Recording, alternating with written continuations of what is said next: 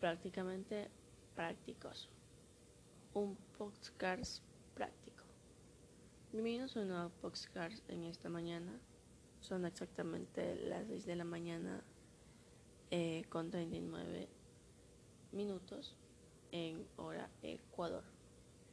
Eh, aún no he subtitulado un tema específico, pero más adelante vamos a estar viendo eso. Y antes que nada, quiero eh, primeramente agradecerme a mí misma porque me tomé el tiempo también de escribir esta pequeña carta que va dirigida a el libro de San Mateo que queda en el capítulo 13 en el cual me inspiré escribiéndola eh, por el mismo propósito que queda en el mismo tema que dice propósito de las parábolas. Muchos conocerán este pasaje, perdón, muchos eh, no, pero yo les invito a que lean este pasaje bíblico, es muy hermoso.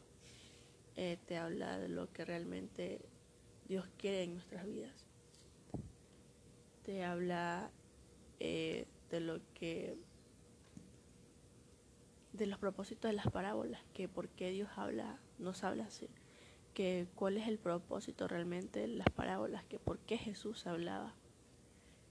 Y todo esto lo vamos a encontrar en Mateo capítulo 13, que si no me equivoco, dentro de ese capítulo encontrarás algunos temas, algunos temas interesantes.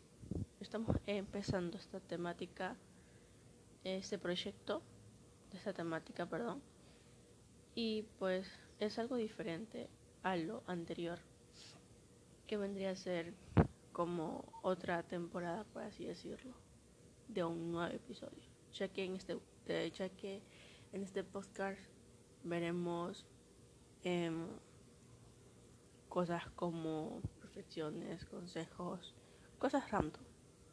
Entonces estamos comenzando ya con este proyecto y sin más que decir, pues vamos a empezar con esta con este tiempito que me dedico, me, dedico para escribir esta nueva carta. Estos nuevos consejitos porque puede ser que alguien esté necesitando. Eh, esto lo escribí exactamente el día de ayer en la noche. La verdad es que estaba simplemente leyendo la Biblia y se me vino a la mente, bueno, siempre se escribe como quise reflexiones como pasajes bíblicos y unos pequeños consejitos. Y la verdad es que me pregunté, ¿por qué no hacer un podcast sobre esto? Jesús bien dijo que nosotros somos sus amigos y Él nos ha revelado la verdad. ¿No es así? Lo que Dios quiere es la verdad. Lo que, Dios quiere, lo que Dios quiere es la verdad, lo que hay dentro de nuestro corazón. Si hemos aceptado a Cristo en nuestro corazón, entonces Dios ya ha visto que en nuestro corazón hay bondad, que nuestro corazón es bueno. Y es bueno lo suficiente como para ser salvos por su gracia, por su misericordia. Es por eso que Él sigue llamando para que volvamos a Él. Si acaso nos estamos desviando o olvidando lo que Él un día hizo por nosotros. Saber que Jesús fue a morir físicamente por nuestros pecados es algo que en verdad, si nos ponemos a pensar muy bien, es algo que en verdad tiene un precio. Y es que a veces nos ponemos a pensar por qué soy así o por qué eres así. Y la verdad es que Dios nos prueba en algunas ocasiones. Dios nos prueba en algunas ocasiones. Por eso, por eso bien dijo el apóstol Pablo que el querer, el bien está en nosotros, pero no el hacer. Pero, ¿por qué hacemos esto? O sea, ¿por qué pensamos esto? Pues estamos dicho que el pecado es el pecado es el que mora en nosotros. Y eso también lo podemos encontrar en Romanos capítulo 7, el pecado que mora en nosotros, el pecado que mora en mí. Una persona llena de Dios no peca. Y es una de las frases que cada vez cuando la escucho es muy interesante. Y comienzo a pensar, pero en una cierta parte me entristece porque comenzamos a pensar que no estamos llenos de Dios porque pecamos.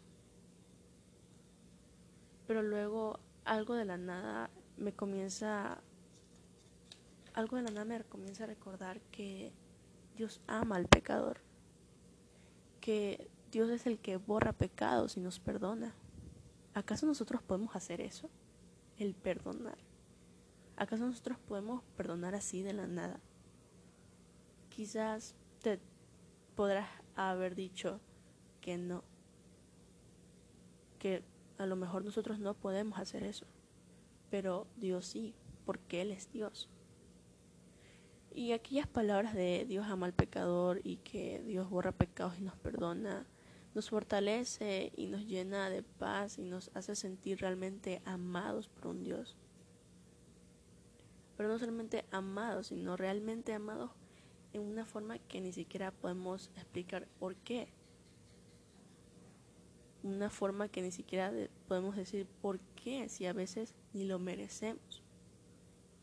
Pero una de las palabras que me motivan personalmente es que nos esforcemos y seamos valientes. Esto también lo podemos encontrar en el libro de, de Josué, capítulo número uno. Porque hasta el Señor mismo lo dijo, que vamos a recibir aflicciones por causa de su nombre. Pero nos preguntamos, ¿y esto es bueno? Claro que sí es bueno. El Señor dijo que nos dejará, el perdón, el Señor dijo que no nos dejará huérfanos, que Él vendrá a nosotros y nos recompensará según nuestras obras. Concluyendo, la pregunta es, ¿podrá ser difícil hacer el bien?